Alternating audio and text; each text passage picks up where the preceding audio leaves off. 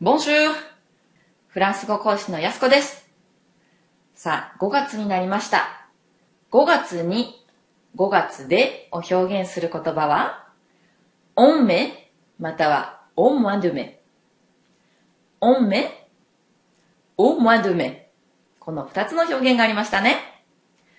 さて、5月を指す言葉は、目というふうに言いますが、今日はこの目と全く同じ音なのに違う言葉になる言葉を一緒に覚えてしまいましょう。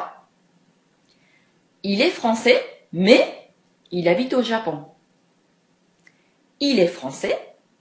彼はフランス人です。mais しかし、il habite au Japon.